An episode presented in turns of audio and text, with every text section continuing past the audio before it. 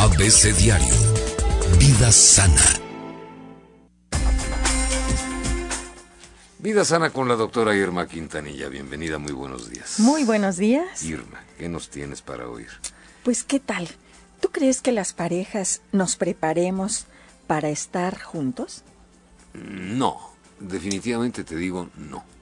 No, yo creo que nos gustamos, nos enamoramos o pensamos que nos enamoramos o por lo menos no, nos sí nos enamoramos, sí nos enamoramos. o mínimo Idealizamos al otro y queremos estar. Nos vendemos la idea y decimos, le damos pues adelante, venga. Claro. Pero eso no es una preparación. Sí, no, definitivamente. Queda en gusto nada más. Así es. Fíjate que hay tres niveles. Gusto o regusto. o regusto. o necesidad. O necesidad también. Fíjate que hay tres niveles en el que eh, las parejas contraen esta unión, sea legal, religiosa, como sea, o unión libre. Eh, el primer nivel es aquel que no sabemos ni a qué vamos. Simplemente estamos respondiendo a esto que tú decías. Necesidades, gustos, enamoramiento, lo que, todo entra por la vista. Sí, claro. Por los ojos, es el primer impacto, ¡paf! Y de ahí se desencadena. Sí, y no sé ni a qué, ni para qué me uno. el segundo nivel, yo sí sé que quiero, pero no te lo digo. Cada uno va con su idea de acuerdo a lo que vivió, a lo que espera. Y el tercer nivel, que sería el ideal, es yo sé que quiero, lo platicamos y llegamos a acuerdos. El gran problema de estos desencuentros, acuérdate que decimos las crisis esperadas. La primer crisis cuando uno vive en pareja es el proceso de adaptación. Y definitivamente ojalá y, estar en pareja sea una decisión consciente, libre y muy responsable. Consciente, libre y responsable. Sí, definitivamente. Y hay aspectos que hay que analizar. Una pregunta sería, ¿tenemos claros para qué estar tú y yo en pareja? Tú tienes claro qué quieres eh, de esta unión, eso nos daría muchísimas respuestas. Pues sí, pero no. Claro, otro de los aspectos y que es muy frecuente de desencuentro es el económico. El aspecto financiero es muy importante porque desde que estás en pareja, pues ahora ya van a tener que solventar gastos, gastos y eso digo, van a tener, porque eh, pues, podemos estar eh, ante, ante uniones tradicionales en el que el hombre es el proveedor y la mujer se queda en casa o viceversa, ¿eh? porque ya se está dando. Pero hay que ver que ahora ya salimos de casa, ya tenemos que pagar casa, vestido, alimento, eh, servicios, eh, y todo eso cuesta. Y vamos idealizando y no nos preparamos. Oye, dónde queremos vivir, qué tenemos que hacer, eh, incluso ni se lo decimos luego a la pareja, porque recuerda que hay un hay unas palabras que sí, que todavía siguen resonando desgraciadamente que dice a la mujer hijito ni todo el amor ni todo el dinero. Medio machista el concepto. Por supuesto, por supuesto. Sí, y, no y es porque el hombre era tradicionalmente el proveedor y entonces desde ese punto de vista la mujer no sabe a la fecha, por ejemplo, parejas que están entre no sabe cuánto gana el esposo o cuánto gana la esposa. Sí, se da, claro. Sí, entonces pues no se llega a, pues a arreglos, hay resentimientos, cada él dicen que el, la dependencia económica crea dependencia, emocional. ¿Cómo ves? Está está está esto para pensarse. Pues o cuando entras en pareja hay que tener ese cambio de mentalidad. Ahora todo va a ser entre dos. La comunicación es primordial. Las decisiones ya no solamente son individuales. Es importante llegar a acuerdos. Es decir, este acuerdo viene de cordis del corazón, de abrir la mente y el corazón para ver tus tus propuestas y ver las mías y no imponer, sino llegar a un punto medio en donde tú sientas que gana y el otro también el haber dejado a la familia de origen, porque en muchas ocasiones, de verdad, se casan y dentro de esta unión está la suegra, está el suegro, están los hermanos, están incluso hasta los amigos, ¿eh? Sí, eh, y esto va a ir separando a la pareja. Hay que entender que la relación de pareja empieza con dos individualidades que ojalá y sean con esos tres elementos, una autoestima sana, empoderados en lo que piensan, dicen, sienten y hacen y flexibilidad pero solo de ellos, y ya esto ya es complicado, estas individualidades, hacerlas coincidir requiere de trabajo. Imagínate cuando ya intervienen eh, los padres dando consejos, eh, interviniendo en cómo gastan, qué gastan, que si le dice, que si no le dice, que si le hace el, la comida que a él le gustaba tanto, etcétera. Claro, el coaching famoso ah, de sí, la familia. Sí, exactamente. Otro de los aspectos es entender que nos que vamos a construir un vínculo sano en donde los dos aportemos no solamente a nuestros cuerpos, sino nuestra mente, nuestro espíritu, todo nuestro ser y los, aspectos, los aspectos materiales que vamos a requerir de estar juntos en la salud y en, la enfermedad, en, lo, en lo bueno y en las crisis.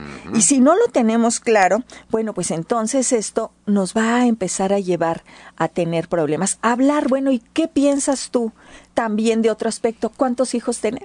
¿Cuántos hijos tener? Todo el mundo se mete. Sí. Y si no los tiene la pareja, empieza... ¿Y para cuándo? La suegra, la mamá, el tío, la tía, el padrino, el compadre. Ya quiero ser abuelo, ya, quiero, ser, abuelo, Ya quiero que me hagas tío, ya que bla, bla, bla, Y en ocasiones uno de la pareja no quiere ya tener hijos. ¿O qué no puedes? Ah, claro. Porque viene la otra. Claro. o la nuez te salió vana. O te salió vana la nuez. ¿Qué no pueden? ¿Qué les pasa? Claro. Hay tratamientos en esta época para todo eso. ¿Quién sabe qué? No, no, no, no es un meticherío. Sí, sí, y entonces todo eso no saben cómo poner el límite. ¿Por qué?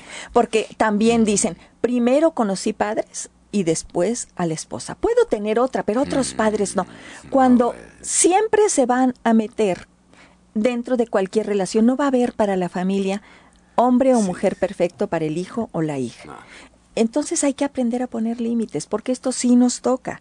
Esta parte también que tengan claro que el matrimonio o la pareja se trata de cooperación mutua, de, de tareas que sean distribuidas. Esto de que la mujer lavaba, planchaba y todo eso, ya habíamos hablado, cómo se va quedando esta parte como de abnegación en el que la mujer eh, eh, lleva esta parte de negarse a sí misma.